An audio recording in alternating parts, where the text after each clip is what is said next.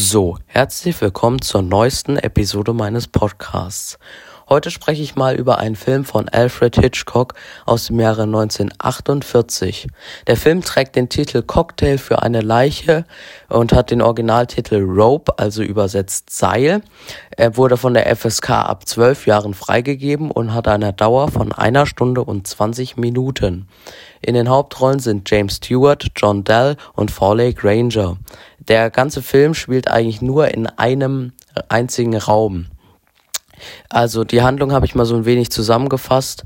In einer Wohnung bringen zwei Männer einen Mann um und verstecken diesen in einer Kiste. Daraufhin feiern sie eine Party in der Wohnung. Für die Gäste ist der Grund, warum die Party gefeiert wird, unbekannt. Der eigentliche Grund, warum die Täter die Party feiern, ist, da sie den Mann umgebracht haben. Einer der Gäste merkt aber, dass irgendetwas nicht stimmt, da einer der Täter ein wenig nervös ist.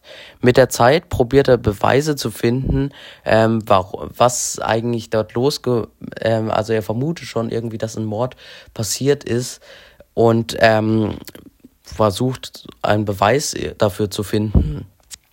Ja, das finde ich eine sehr interessante Handlung, weil wir Zuschauer wissen ja alle, dass, ähm, dass, dass es für uns steht ja klar, sie haben ihn ermordet, aber die Gäste wissen es nicht so richtig und ähm, alle fragen sich eigentlich gar nicht, warum diese Party gefeiert wird, außer halt dieser eine Gast. Und das finde ich auch sehr interessant und es bleibt auch spannend bis zum Ende. Ja, das war auch schon meine Kritik zu Cocktail für eine Leiche. Ähm, ich hoffe, es hat euch gefallen. Bis dahin, viele Grüße, euer Johannes.